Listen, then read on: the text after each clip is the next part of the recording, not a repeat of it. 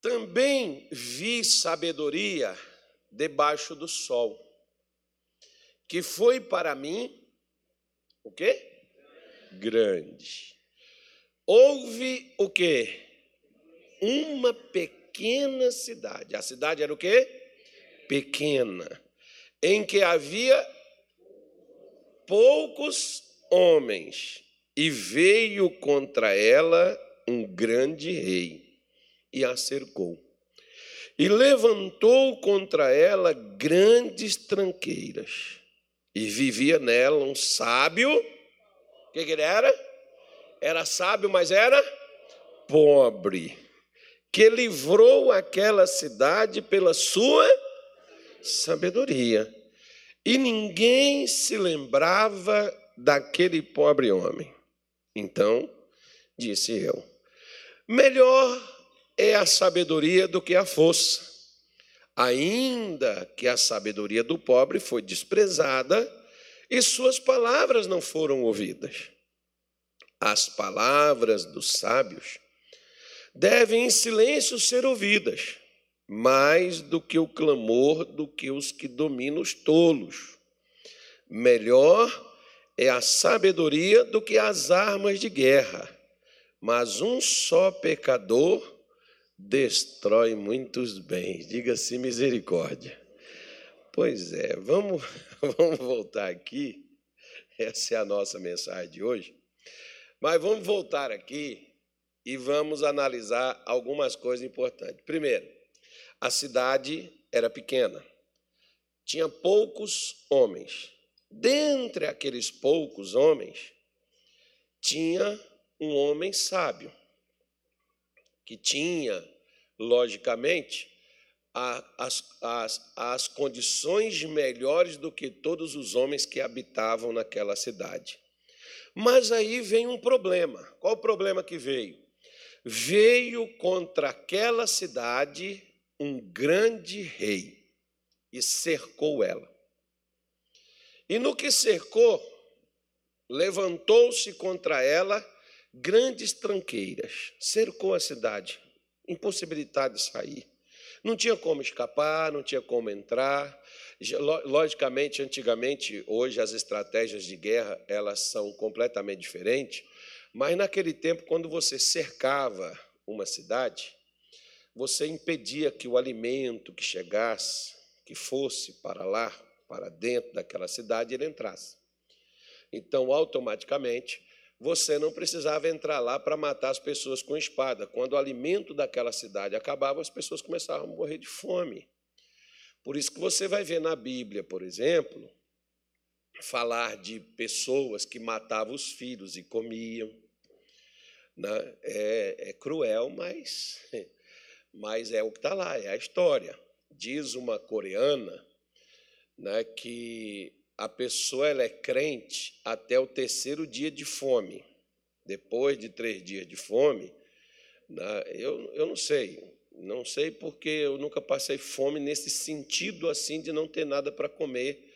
É claro que você pode ter passado fome em diversas situações, mas não assim numa sequência. De acordo com ela, que né, já passaram, já tiveram guerras na, na vida deles, já enfrentaram essas situações, então, de acordo com ela, a pessoa é crente até o terceiro dia, que não tiver nada para comer. Depois de três dias, aí não sei, né, irmão? Mas a, o fato é que a Bíblia diz que essa cidade estava cercada, ela não tinha condições, eles não tinham condições de escapar, nada entraria ali dentro daquela cidade, porque o rei que cercou ela impossibilitava que chegasse mantimentos ou suprimento para eles lá na parte de dentro. Mas a Bíblia diz que tinha um pobre lá dentro, mas era sábio. Mas o problema é que ele era pobre. Mas mesmo assim, pela cidade ser pequena, né, ele, com o pouco que tinha, ele conseguiu livrar aquela cidade da destruição. Agora, vamos parar e vamos pensar. quantas outras cidades mais próximas a ele foram destruídas e ele não pôde fazer nada. Cidades maiores. E ele tinha a condição, a sabedoria para poder livrar aquelas cidades, ou até mesmo, quem sabe, uma nação. Mas, porém, não tinha os recursos. Por um acaso, você já teve assim a lucidez de pular assim nos seus olhos uma ideia de criar algo, de fazer alguma coisa, a gente chama isso de projeto, um projeto de um comércio, de um negócio próprio, né? de uma, um escritório, um consultório, sei lá o quê. Você já teve, você tem até a capacidade, né? você até estudou para isso, é a sua formação, porém tem um problema. Qual o problema? É, exatamente. Como, por exemplo, para quem precisa de um consultório, os equipamentos é caro, o aluguel está caro, né? como que a pessoa vai abrir? Então, ela vai ter que se sujeitar, usar a sabedoria dela para trabalhar para outros, ganhando dinheiro para eles, enquanto ela poderia estar trabalhando para ela. Já viu isso acontecer? Não. Fala assim, pastor, põe meu CPF aí. Desculpe, irmão, não estou rindo do seu problema, não. Mas. Mas é que a gente, a gente tem que rir para a gente não chorar. É caso até de chorar, né? Porque você tem a capacidade, você, você sabe como fazer, mas você faz isso para os outros, não para você.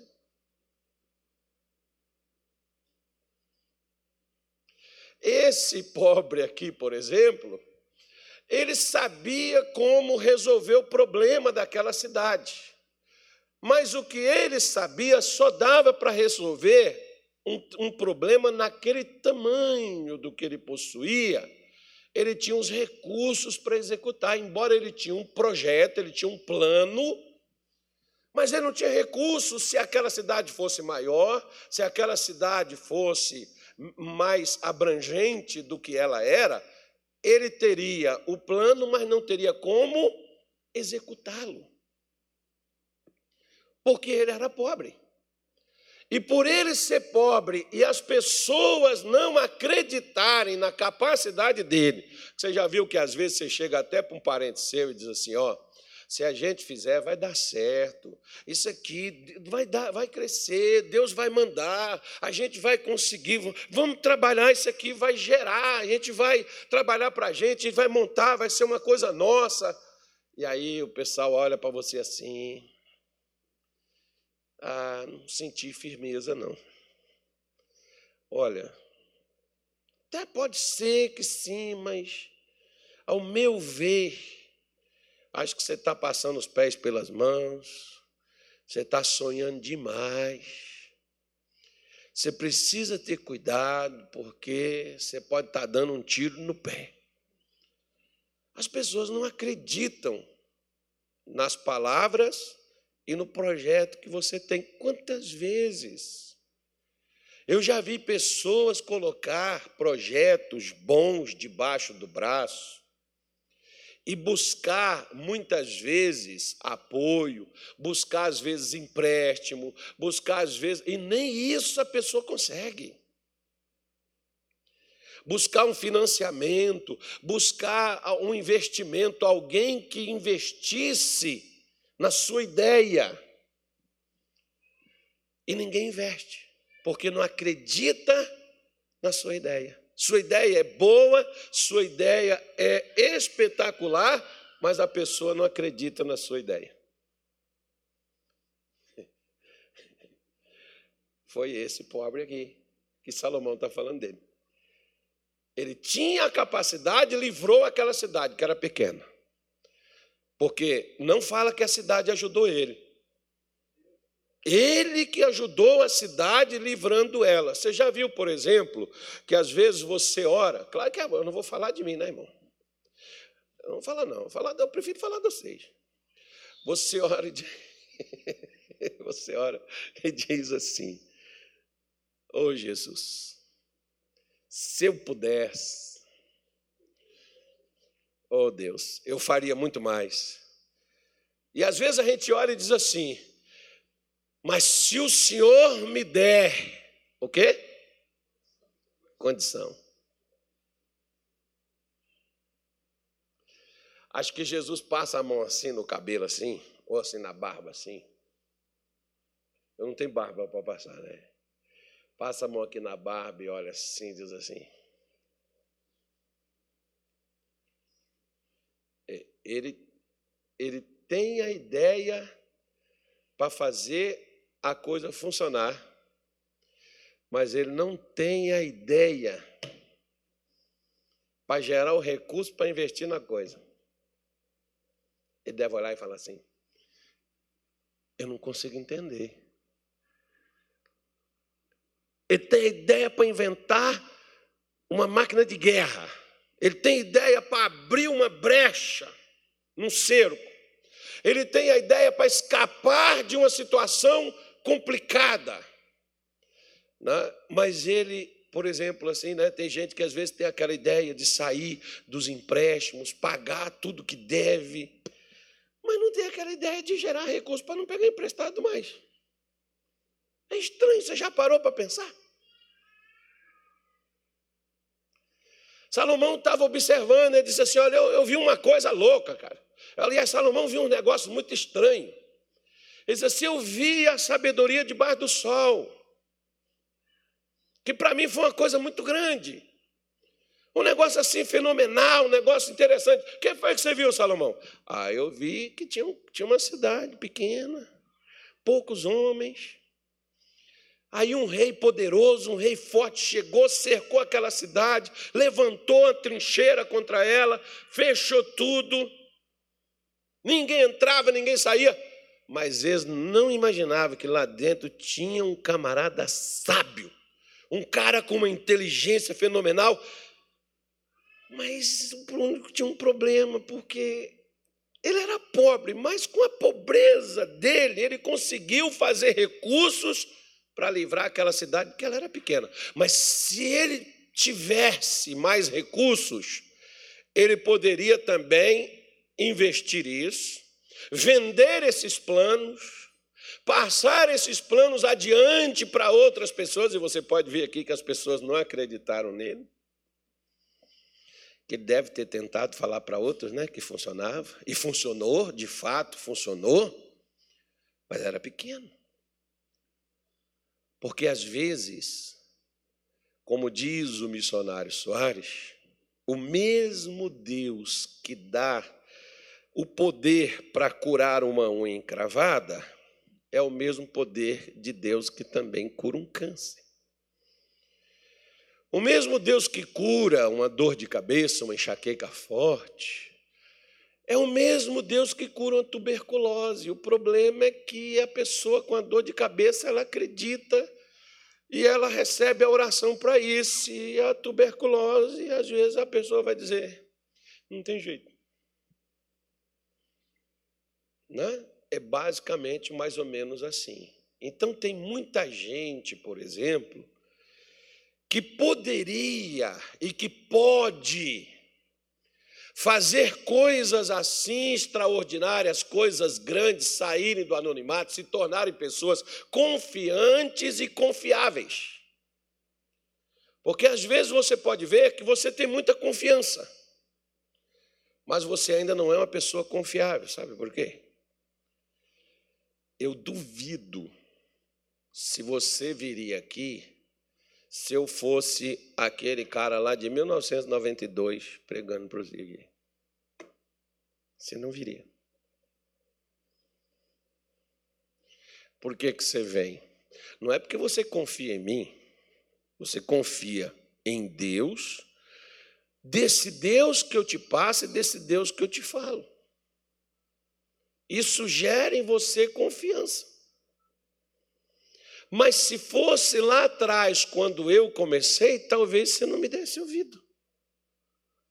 Porque lá atrás quem me ouvia era duas, três, quatro, cinco pessoas, dez pessoas. Quando tinha mais do que isso, irmão, já era festa.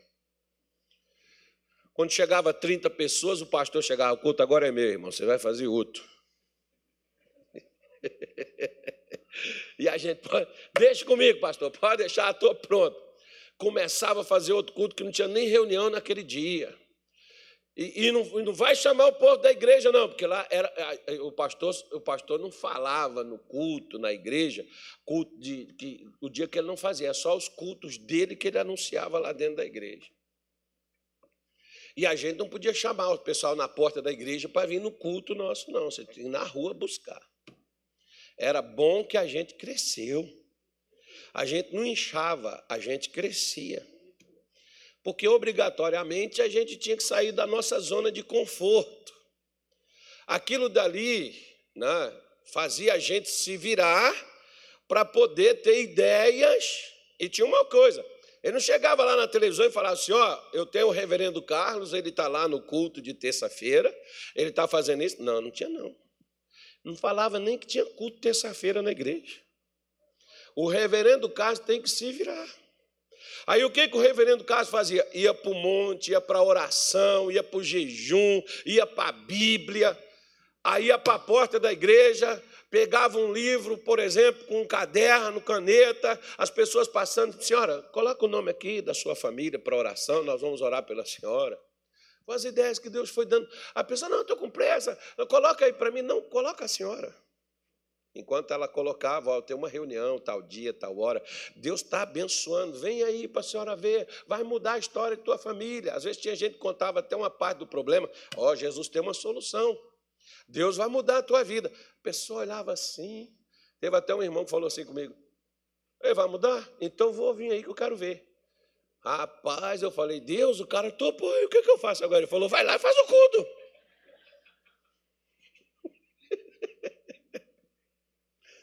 E eu fui lá, meu irmão, todo corajoso. Fiz o culto e o cara falou assim: Gostei, viu?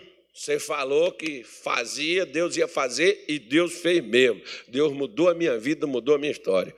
Pois é, irmão, vai que Deus te deu a sabedoria e te deu a capacidade de colocar a sabedoria na prática e fazer girar as coisas. Porque veja só, quer ver? Olha para cá, vou te dar uma boa notícia. Quem passou o ano aqui na igreja ou em casa com Deus foi? Você passou, senão você não estaria aqui. Amém. Teve uma reunião no inferno essa madrugada. E Satanás falou assim: Vocês viram o que eu vi? Viram? Sim, senhor, chefe. Viu lá os crentes lá na graça, lá? Ó? Fizeram lá um negócio, botaram, está lá no altar. E diz que vão alcançar, que é casa, carro, casa. Vai casar? Uhum, vai. Vamos mostrar para esse se vai mesmo. Irmão, o inferno já chegou e já cercou tudo. Está tudo dominado. Está amarrado, pastor, repreendo suas palavras. Eu estou lendo a Bíblia para você. Ó. Você acha que o diabo vai olhar você com projeto? Vai olhar você com planos de mudança, transformação, crescimento, rompimento, conquistas, vitórias, e vai ficar assim com o braço cruzado e falar assim: perdi.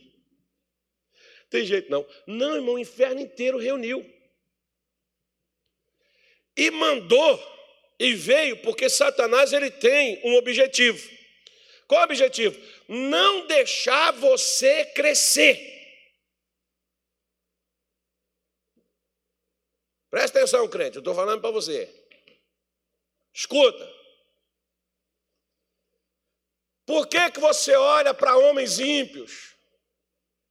Você olha para homens religiosos e o diabo não está no encalço deles para segurar a vida deles, para impedi-los de crescer e prosperar. E por que, que você, que é crente, encontra tanta adversidade? Deixa eu te explicar. Não tem problema para o diabo um budista prosperar, não tem problema, não vai fazer problema para o reino dele. Não tem problema um religioso de qualquer outra espécie ter dinheiro, crescer, prosperar, não tem problema não. Por quê? Porque eles não vão investir em pessoas. Eles não vão investir em gente. Vai gastar com eles mesmo, é para o próprio prazer deles. Na sua maioria, não estou falando que sejam todos também.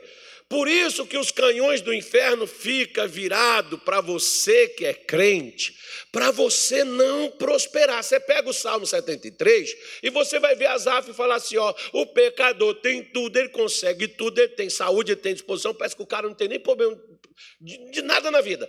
Mas a gente não. O crente é só dor, é só sofrimento, é só dificuldade. Ele diz assim: Poxa vida, eu já pensei até me largar, de distanciar, sair dessa coisa e parar com esse negócio. E ele não parou, sabe por quê? Porque ele diz assim: Quando eu olhei para o fim, que é o problema, irmão, é que às vezes nós estamos olhando para o início, a gente não olha para o final, é nas duas partes. Porque se esse povo dessa cidade olhasse para a condição, diria assim: estão ferrados Acabou. Veio o rei, o rei é forte, o rei é grande, ele é poderoso e nós estamos cercados, não tem escapatória.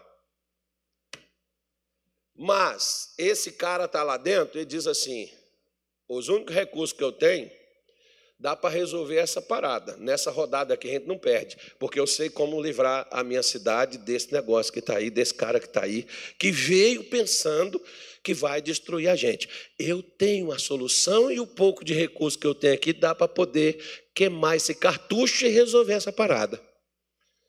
Ele só não tinha nada mais para depois.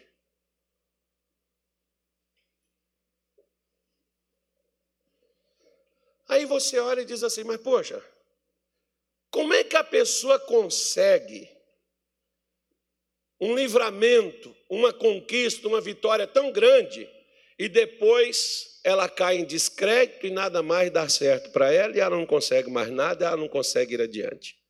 Ela desce na mesma velocidade com a qual ela subiu. Por quê? Por causa de uma coisa. Não se esqueça.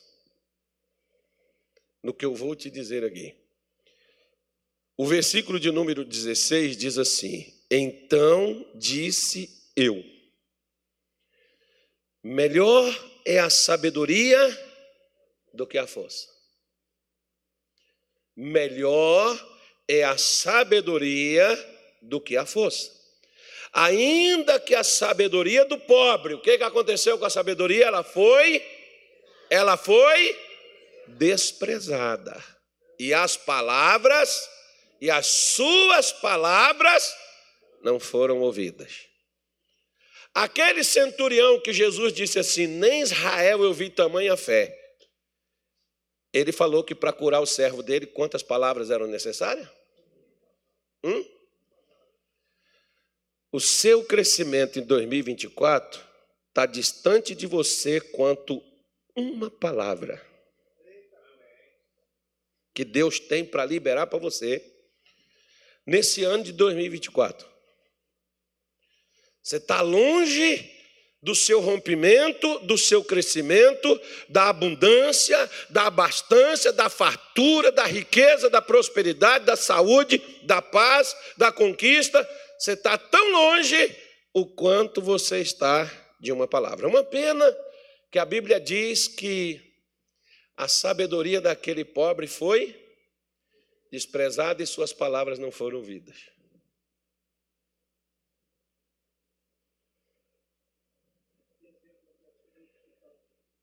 Veja bem.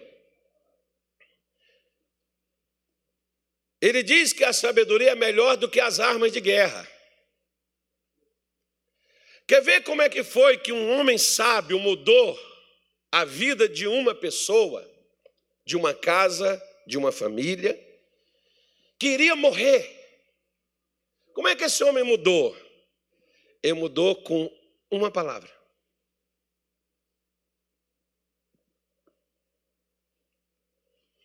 Uma palavra.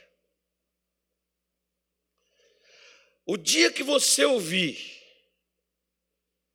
e não desprezar a palavra que Deus te manda e que Deus te dá, e você pegar ela e você segurar ela e você agir em concordância com ela, irmão, não tem cerco, não tem rei, não tem as trincheiras do inferno que te cercaram, e não só te cercou, não, te cercou e quer te destruir. Não tem trincheira, não tem rei, não tem cerco, não tem destruição programada do inferno que vai acontecer na sua vida, mas vai haver livramento.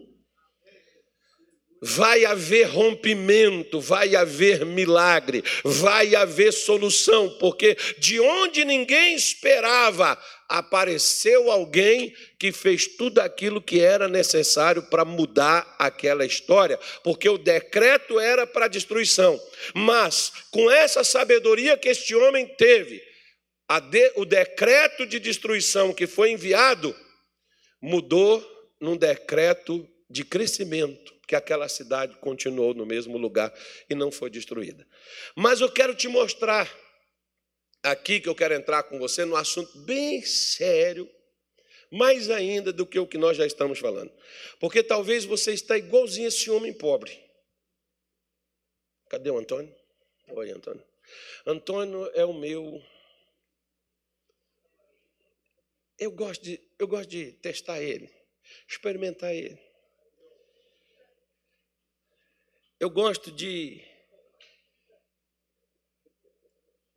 zoar ele.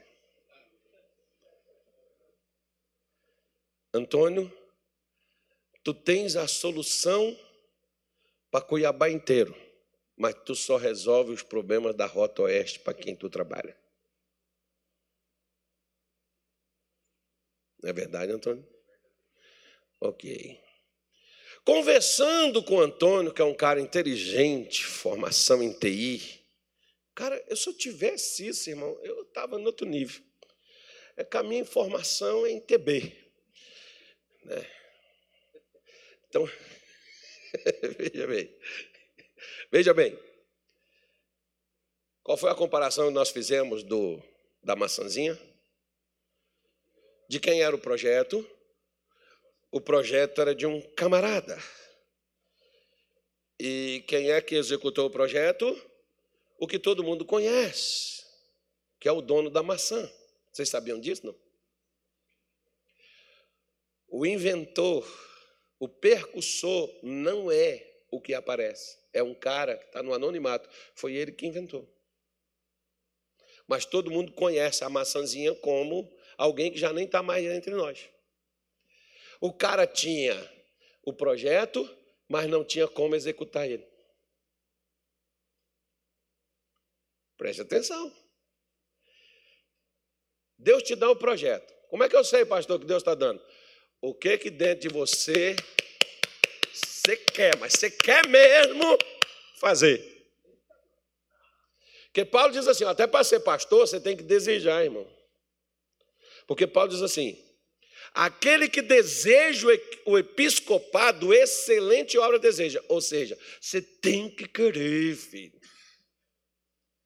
Você tem, tem que ter sangue nos olhos. Você quer ser um empresário? Dormindo até meio-dia? Não dá. Não dá, não. Você quer ser um empresário? Debruça os seus olhos em livros, pesquisas, se informe o quanto mais você puder do que você quer fazer, domine a área que você quer mexer. Se isso te faz bem, você gosta desse negócio, mais, mais fundo o pé na jaca, vai fundo. Acelera, Ayrton. Era o que falava o Galvão Bueno, né? Ah, passou pela curva, isso, lá vem aí, tu acelera, pois é. Então, aí, meu irmão, cê, é aquilo. Você quer mexer com isso, meu Você quer ganhar dinheiro, você quer fazer a vida em algo. Tem que querer, irmão, aquilo tem que estar nos seus olhos. Né? Tem que estar em você, tem que estar naquela gana, naquela disposição. Aquele negócio tem que brilhar nos seus olhos. Quando alguém fala, tu já está procurando, cadê, onde foi, o que, que é. Que é igual crente, por exemplo. Ó, quando a gente tem alguém que está pregando, Quando você quer aprender, você não podia nem estar no meio, você quer estar lá. Pastor, eu posso participar? Não, irmão, é só para os irmãos. Mas, mas não deixa eu ir? Você fica lá até levando um não, até o pastor falar, tá, irmão, entra, você é insistente demais, entra aí. Mas se alguém te falar assim, não, não dá, ah, então quer fazer a panelinha, eu não vou mexer. Não, você volta lá de novo. Você vai lá, você insiste. Um dia um camarada chegou comigo, ele estava me contando, ele é um empresário, ele tinha combinado um negócio com um camarada. E o camarada não cumpriu o negócio com ele. Ele levantava todo dia, ia para a porta do portão do local onde o cara passava, cruzava os braços, ficava lá só esperando ele entrar. Ele entrava, ele via aquele camarada, tinha que ver ele. Todo dia ele estava lá. Passou uns três meses, irmão indo lá na porta da empresa todo dia. Um dia o cara falou assim: chama aquele cara lá que eu não aguento mais olhar para a cara dele. Aí foi lá, chamou ele, ele entrou. Ele falou assim: Fulano, o que, é que nós combinamos? Nós combinamos isso e isso. Então vamos fazer, está aqui. Toma. Se ele tivesse largado para lá, não, Deus é minha justiça, Deus vai fazer a obra. Ele teria levado adiante o projeto que ele tinha feito? Pois é. Então entenda uma coisa. Lucas capítulo 4, Evangelho de São Lucas, capítulo de número 4, versículo de número 24. Ele diz assim, ó. Vamos embora lá. Lucas 4, 24. E disse: Em verdade vos digo que nenhum profeta é bem sucedido aonde? Ou bem recebido, perdão. Aonde? Na sua pátria. Em verdade vos digo que muitas viúvas existiam em Israel nos dias de Elias. Elias era profeta onde, gente? Em Israel. Preste atenção na história, Jesus está contando. Quando o céu se cerrou por três anos e seis meses, de sorte que em toda a terra houve o quê? Grande fome. E a nenhuma delas, né? o, o perdão aqui, é, ele diz aqui, ó, e a nenhuma delas foi enviado Elias, senão a Sarepta de Sidom a uma mulher viúva. Não tinha muitas viúvas também em Israel? Tinha ou não tinha? Tinha. Mas aonde Deus mandou Elias ir? Hã? A Sarepta. Não mandou Elias viúvas de Israel. Por quê? Deus não gosta do povo dele? Deus não ama o povo dele? Por que, que Deus mandou Elias ir numa nação estrangeira e não ir? Porque Jesus chega para aquela canané e diz assim: ó, é, não é bom pegar o pão dos filhos e dar para os cachorros. Você chamar de cachorro, esses dias estava até passando aquele negócio, aquele rolo lá, da faixa lá dos gases. Estava passando. Eu, só tô, eu sei o nome, mas eu só estou falando porque dá pepina aí, você falar. Aí o que, que acontece? O pessoal, se você chamar alguém de cachorro, né? E tinha uma mulher lá que ela estava xingando os caras lá da faixa dos gases lá, de cachorro, que eles eram cachorro, que botou o povo numa enrascada e naquela coisa, estava brigando com os caras, irmão. E a outra chegou, tampou a boca dela, não fala. Quando ela falou cachorro, não fala, não. É, é igual você chamar um crente endemoniado. Você já viu quando você chama um crente, aquele crente assim de igreja. Não é evangélico, não. Evangélico, você pode chamar de endemoniado, ele não vai falar, não. Ele vai lá para você vai rir, porque sabe o que está dentro dele. Mas o crente vai, o crente vai pular no você, irmão. O crente me respeita, eu sou de Deus. É a mesma coisa de falar que tem demônio. Então, você não pode falar. Então Jesus chega e diz assim: não é bom pegar o pão de quem? Dos filhos e dar para os cachorros. Irmão, que ofensa para aquela mulher. Mas o que é que ela falou? Senhor, mas os cachorrinhos comem das migalhas que caem da mesa, senhor dono. Uau! Pegou Jesus, né? É, meu filho. Então você vê, por exemplo, o que que ocorre? por que, que Jesus, por que, que Jesus está contando essa história e por que, que Jesus não manda Elias ao povo de Israel. Preste atenção. Escute. O que, que havia na terra? Fome. Se você vê um homem de Deus e você está doente, o que, que você pede para ele? Ore por mim. Se você vê uma pessoa de Deus e você está com fome, o que, que você pede? Comida. Se você tiver com problema na família e você vê um homem de Deus, o que, que você pede? Bênção para a família. Esse é o grande problema de crente.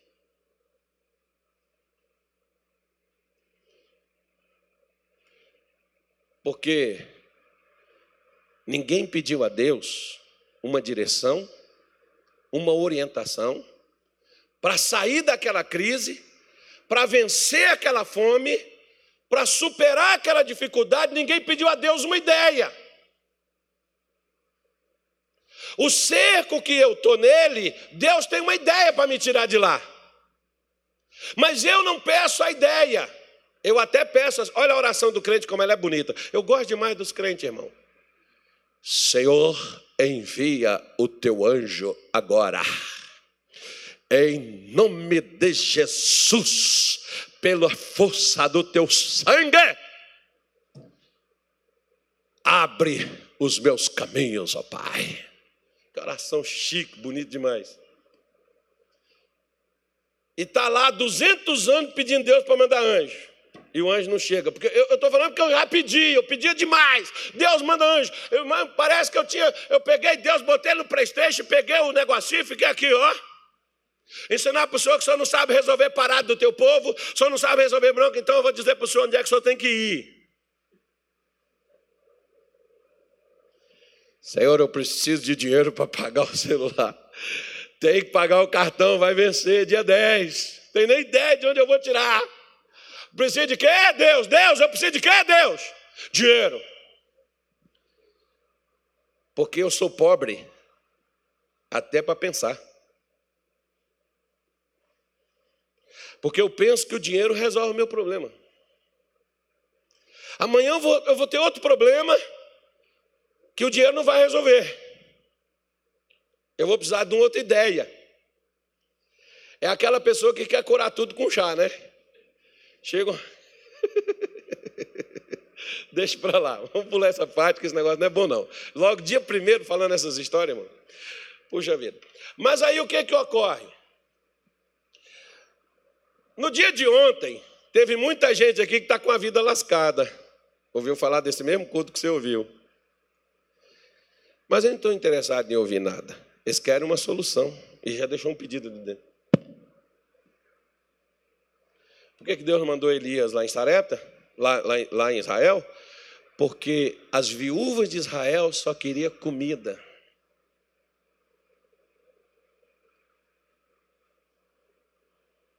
Você viu que o sábio, ele não livrou a cidade e ele não continuou com palavras a serem pronunciadas e ninguém mais quis ouvir, porque ninguém mais tinha apuro e tinha aperto.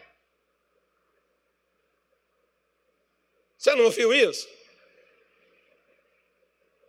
Pois é.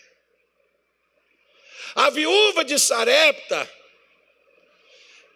quando chega Elias na casa dela, Elias pede para ela o quê? Água. Água era problema? Ainda não. Água tinha bastante.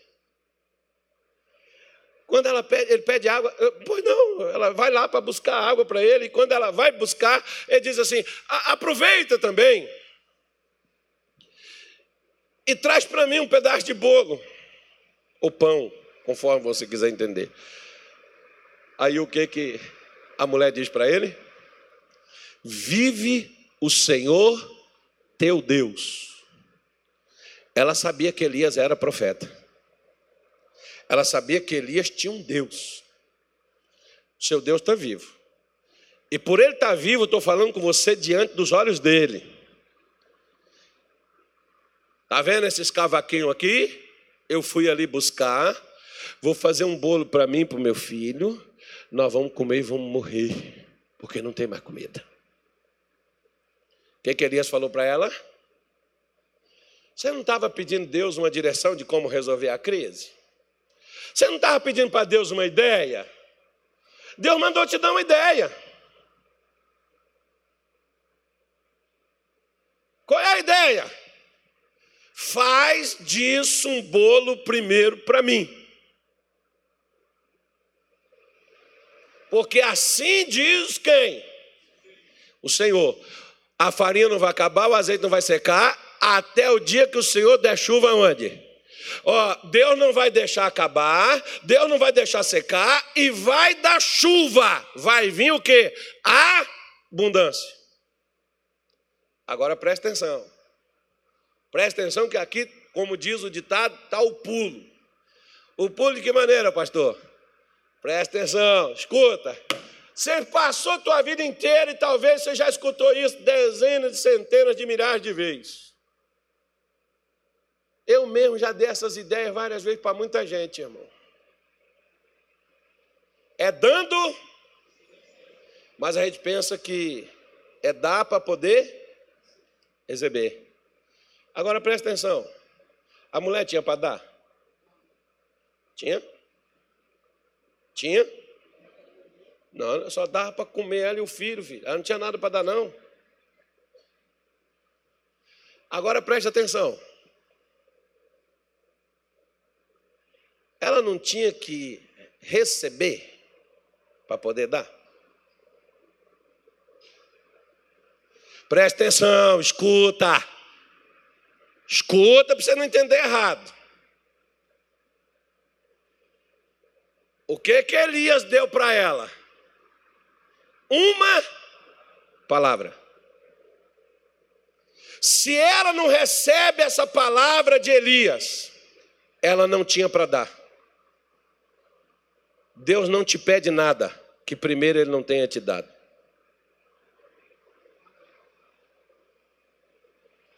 Nunca Deus vai te pedir nada que primeiro Ele não tenha dado a você.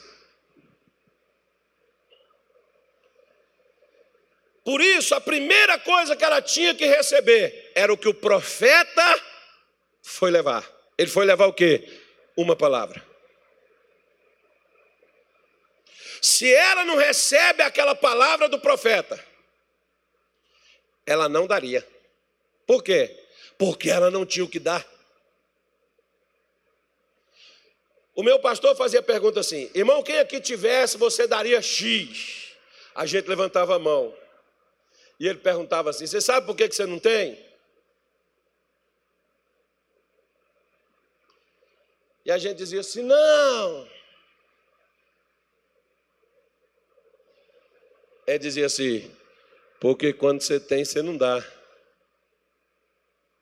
Faz sentido, não faz? Faz sentido. Mas espera lá. Nós estávamos alegando que nós não Tínhamos.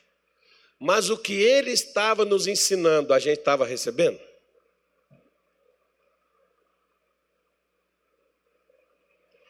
O que você recebe de Deus gera vida em todas as áreas mortas que você tem. O que você recebe de Deus, por isso Jesus está dizendo: nenhum profeta ele tem honra na sua própria casa no meio do seu próprio povo, sua própria pátria. Por quê? Porque a pessoa não vai dar ouvido, como aqui nessa cidade, ó. Os caras falaram, legal, esse homem inteligente, livrou a gente de uma enrascada. E ele está lá falando palavras, mesmo essa palavra de sabedoria, mas ninguém dava crédito para ele, filho.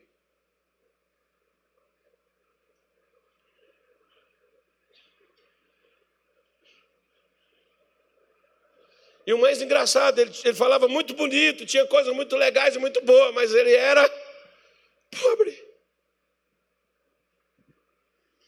É a mesma coisa do doente pregando cura. O outro vai falar assim, mas.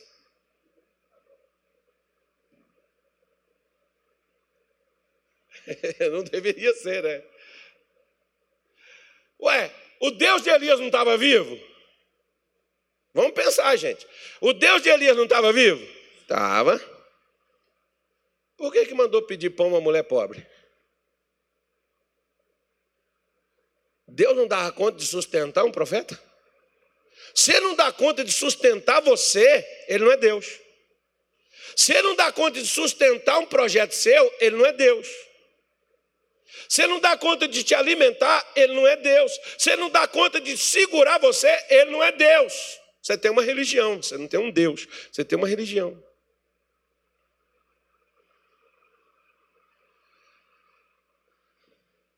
Mas o que Elias levava não era resposta para Elias. Elias estava lá no ribeiro de Querite, comendo pão, comendo carne, comendo churrasquinho todo dia. Acostumou, né, Elias? Agora tu vai para casa da viúva. Elias era um cara enjoado, chegou assim. Ela falou assim: Ó, não tem nada, cara, você veio para casa errado. Não, eu estou no lugar certo. Deixa eu falar uma coisa para a senhora. Faz o que tu disse que ia fazer, vai lá fazer o pão. Pega a farinha que tu tem, a, medida para você e para o seu filho comer, o azeite que tu tem, bota lá o bolo que tu faz todo dia, vai lá e põe, faz, traz para mim primeiro. Porque Deus falou que não vai secar e nem vai acabar. A ideia estava dada, a palavra foi liberada.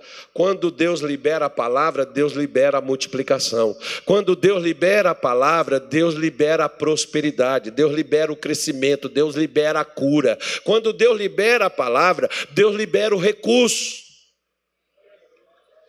Se você recebeu a palavra, a qual Tiago, por exemplo, ele diz assim: recebei com mansidão a palavra em voz enxertada, a qual é poderosa para salvar a vossa alma. O que, que a palavra é? Poderosa.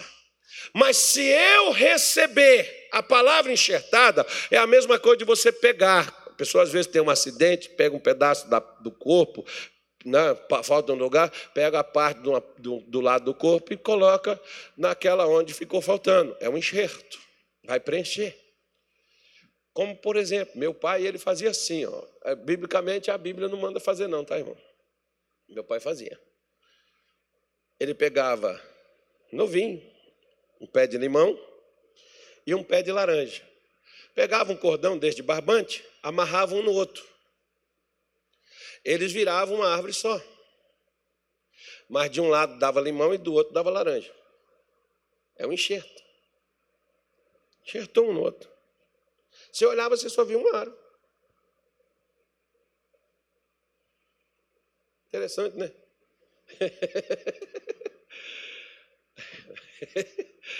Quando você recebe a palavra, a pessoa olha e diz assim: lascou, quero ver, já era. Só vê você. Mas a palavra está lá junto de você para poder fazer aquilo para o qual ela foi mandada.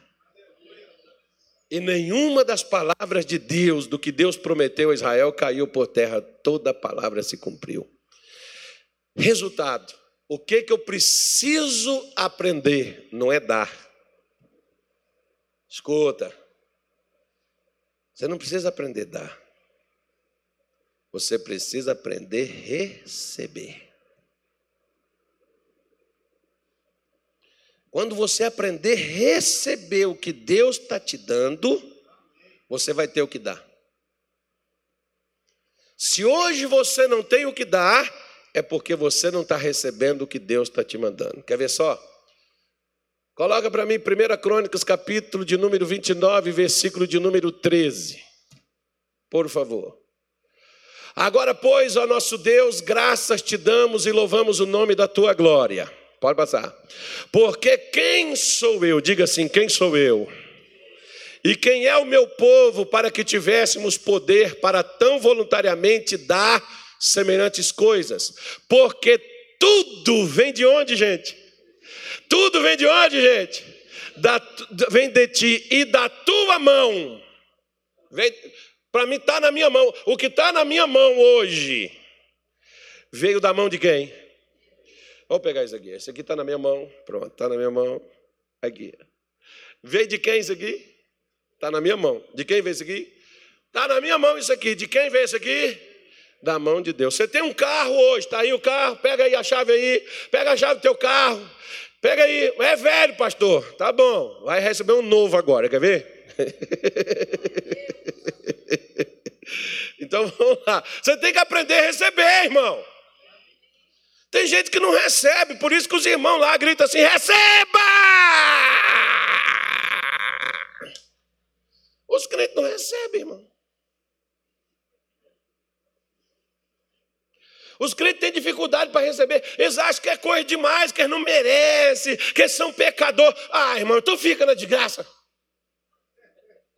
Não, porque, sabe, eu sou muito falho. Oxê. Olha essa mulher viúva, filho. Jesus chamou um do lado de lado que era bando de cadela. Mas ele respondeu a cadelinha. Importante é a resposta, filho. Então vamos lá. Né? Pegou aí a chave aí? É seu ou é do banco ainda? É que nós temos esse problema, né? É seu mesmo. Pega a chave de sua casa também. Pega aí, irmão. Pega aí. Bora. Vamos usar a fé aqui agora. Vou usar a fé, não, só estou te dando um exemplo. É seu. Já pensou se eu te pedir isso agora, hein? Está lascado, não pode guardar, já está na mão. Tiver.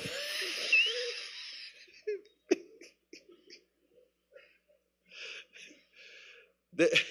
Deixa eu te falar uma coisa. Eu já recebi ofertas das mãos de irmãos na igreja que eu nunca pedi. Uma senhora chegou comigo e ela disse: O senhor quer a chave ou quer o valor? Eu disse: Chave do quê? Estou doando um apartamento aqui no para a igreja aqui agora. Eu falei: É melhor a senhora doar o valor. Ela foi lá, vendeu e na época ela levou. Hoje seria mais ou menos um, um milhão e setecentos, mais ou menos, o valor do apartamento dela. Ela disse assim: Eu tenho um, moro com meu marido, meu filho tem outro, minha filha tem outro. Nós temos três de aluguel, eu não preciso desse aqui. Quero dar ele para Deus. Eu pedi a ela aquilo? Não.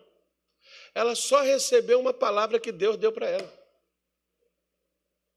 Quando você recebe o que Deus te dá, você tem para oferecer, irmão.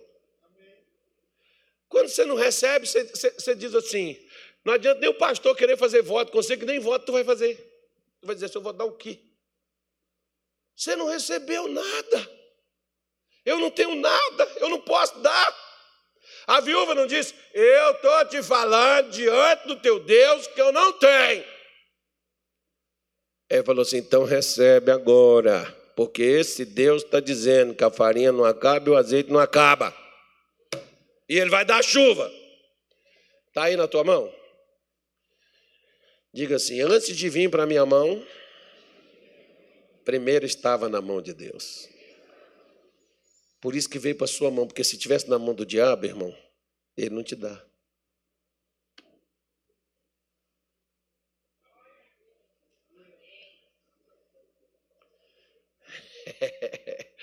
Lembra que o rei foi lá para cercar a cidade, amarrar tudo? Tem um rei também que veio para cercar e amarrar você. Mas ainda bem que a solução para os teus problemas estão nas mãos de Deus, não é nas mãos do diabo. Nós não trabalhamos com o diabo, nós trabalhamos com Deus e o nosso Deus tem para dar. Por isso que Davi disse: da tua mão nós te damos. Quem sou eu para poder, quem é o teu povo para poder fazer o que a gente está fazendo? Aprenda o que Deus mandou te dizer. Quero repetir em alto e bom som. Aprenda a receber o que Ele está te dando, e você vai ter o que oferecer. Aprenda a receber. Davi aprendeu a receber. Quem era Davi? Davi era um pastor de ovelhas. Quem era o povo de Israel para poder ter condição de fazer aquilo que para Deus eles fizeram? Eles não tinham, eles eram escravos. Como que eles conseguiram fazer um templo fenomenal daquele? Seria hoje 600 e poucos bilhões de dólares. Como que eles conseguiriam fazer aquilo? Deus deu. A minha vida está nas mãos de Deus. Os meus problemas Deus resolverá.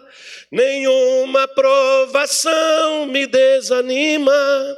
A minha fé está em meu Jesus, está em meu Jesus, está em meu Jesus. A minha fé está em meu Jesus. Tem gente que às vezes vai lá, o pastor diz assim: dá sua casa, dá seu carro, mas você não recebeu uma palavra para isso.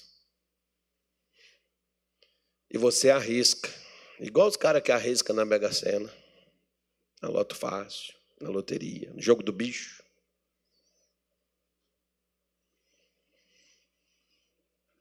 Recebe o que Deus está te dando. Por exemplo, Deus não deu um jardim para Adão? O que, que Adão teve que dar para Deus dar um jardim? Ele nem existia, irmão. Ele nasceu igual eu e você, pelado, liso, sem nada, nuzinho. Ele já pegou tudo, miserável do Adão, irmão. Entregou tudo. Por isso a gente tem que recuperar. Mas graças a Deus por Jesus Cristo, que veio liberar a palavra e dizer a nós: vence as tranqueiras, vence o cerco, vence o rei que veio contra você. Recebe as palavras de sabedoria que Deus está te enviando e muda a tua história. Levanta do pó. Sai dessa coisa, eu não posso, não dá, não tenho, eu vou morrer, vai não, eu vou vencer, eu vou crescer, eu vou romper, eu vou ser grande. Eu vou ser cabeça, eu não vou ser cabeça. Não, pastor, se eu tiver o que comer, eu já estou bem. Seu Deus é o vento, irmão, você só pensa em comida. Pensa em fazer algo maior, porque esse homem, presta atenção, o que Deus tem para fazer na tua vida é algo grande que não vai caber dentro de você, porque esse homem não livrou a si próprio, ele livrou a si próprio, mas livrou a cidade inteira com ele. Você é bênção para Cuiabá, você é bênção para Mato Grosso, você é bênção para o Brasil, você é bênção para o mundo. É para mexer lá para fora, onde o diabo não quer, onde o diabo está cercando, nós vamos entrar. Onde está a fome, a miséria, a destruição, nós vamos chegar lá. Não, não, pastor, só está sonhando demais. Não, não, pastor, a gente é pobre. Claro, irmão, a viúva também era pobre. Ia comer e morrer. Pastor, eu acho que eu já vou morrer porque não tem nem o que comer. Não morre, irmão. Vence esse negócio. Depois que você vencer, aí você pode morrer. Quem vai falar assim: oh, mas esse irmão cresceu, foi tão abençoado, deixou a mulher dele bem, família deixou os filhos bem. Esse irmão era benção. Esse irmão, esse irmão construiu a igreja para nós. Esse irmão comprou os ar-condicionados da igreja. Esse irmão deu todos os computadores da nossa igreja, ele deu. Esse irmão era bênção. Glória a Deus. Vamos ficar. Feche seus olhos. Feche seus olhos. Feche os olhos, irmão. Acho que depois dessa não tem mais nada para te falar, não. Eu tinha, mas eu já era para ter calado a boca há muito tempo.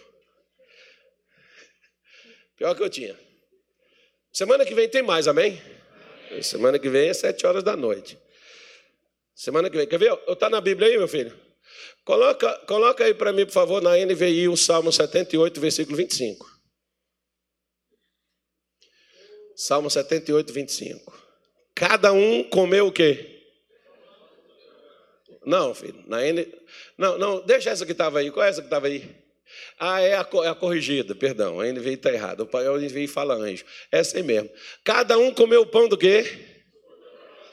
Ele lhes mandou comida em quê? Diga assim: esse ano eu vou comer o pão dos poderosos. E vai ser só abundância na minha vida. Segunda-feira está aqui, o pão dos poderosos aqui. Só, só vai dar um pão para nós. Como é que é? Aquele, qual o gosto dele? Vem para você sentir o sabor. Delicioso. Nossa, eu já experimentei. Encomendei. Estou com cinco pães para me te dar. Segunda-feira, você vai comer o pão dos poderosos comigo. Segunda-feira, sete horas da noite. Vou caprichar esse ano, irmão. Falei, vou caprichar. Aí, ó. Olha só para você ver como é que vai ficar a tua vida. Estou profetizando a tua vida, irmão. Aproveita e vai pegando. Onde é que está escrito isso agora, Jesus? Josué 5, 21. Deixa eu ver se é isso mesmo. Acho que é. Não, não é isso não. Espera aí. Espera aí. Calma aí. Canta aí, menino. Canta aí.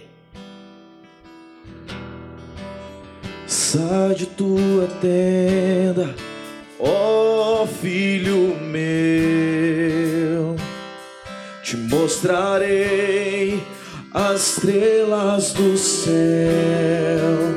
Sai de tua tenda, ó filho meu, te mostrarei a areia mar. Será que podes com 5,12 E cessou o maná no dia seguinte, depois que comeram do trigo da terra, do ano antecedente. Você ainda está comendo do ano passado ainda, né? Claro, pastor, você não recebeu nada esse ano, irmão. Recebeu? Quem recebeu aí? Vai ter que dar agora. O cara que recebeu no ano passado dizia, eu já dei desse. É claro que lá em casa, por exemplo, está com a comida de ontem. Tem comida de ontem na sua casa ainda? Pode falar, eu não vou não, lá em casa também tem. E ninguém vai lá para casa que eu saio daqui já tranco tudo, me, me isolo. Até porque eu não estou comendo de noite, nem estou de carro comer. Aí de manhã tem almoço. Aí o almoço tem lá. Aí você está com o pão antecedente. E os filhos de Israel não tiveram mais maná. Agora diz assim, ó. Porém, diga assim, porém, no mesmo ano, comeram das novidades da terra de Mato Grosso. Amém. Brasil. Diga assim, vem coisas novas aí. Vem carro novo aí. Vem casa nova aí. Vai vir marido para quem é solteira. Vai vir homem para uma. Pra, não, é, é, é, não, claro que é. Vai vir mulher para homem macho. Vai vir. Que é solteiro. Vai vir o não, emprego, não, irmão. Esquece esse negócio de emprego. Não quero ser empregado, não. Quero ser empregando os outros. Vai vir uma empresa forte, pastor do céu. Vai estourar a boca do balão. Vai ser a maior empresa do Cuiabá. Eu sei que vocês não estão acreditando, irmão, mas eu estou aqui só liberando que Deus falou umas coisas comigo nesse ano. Ó. Eu passei esse mês de dezembro, foi um dos melhores meses que eu já passei nesses 56 anos da minha vida. Também foi um dos maiores jejuns que eu já fiz na minha vida também, irmão. Nossa, mas como Deus falou comigo, meu Deus do céu. Jesus amado, eu fiquei até desesperado, que tinha hora assim que era cada balaço. Pá, pá. Eu não tinha ponto de correr para um lado para o outro. Pá. Ele falou: você vai pegar, você vai fazer assim. Eu estou todo com as estratégias. Pô, eu estou prontinho, eu estou querendo que o capeta certo. Estou torcendo. Falei para ele: pode juntar a cambada inteira. Que nós vamos romper esse negócio. Vamos. Nós vamos pisar. Porque, diga assim comigo assim: muro vai virar tapete. De novo, muro vai virar tapete. Você, esse homem, sabe da cidade cercada. Lembra disso, lembra disso, meu filho. Vamos crescer, porque pobre faz as coisas ninguém lembra. Você já viu, por exemplo, ó, construir essa ponte aqui, mas o nome dela é de ninguém botou nem um saco de cimento lá. Morreu gente construindo essa ponte, não morreu? Não morre gente construindo rodovia? Mas tem o nome de quem? Por quê? Porque é pobre. Por isso que Deus quer que você cresça. Você seja grande. Todo mundo sabia quem era Abraão, quem era Davi. Todo mundo sabia.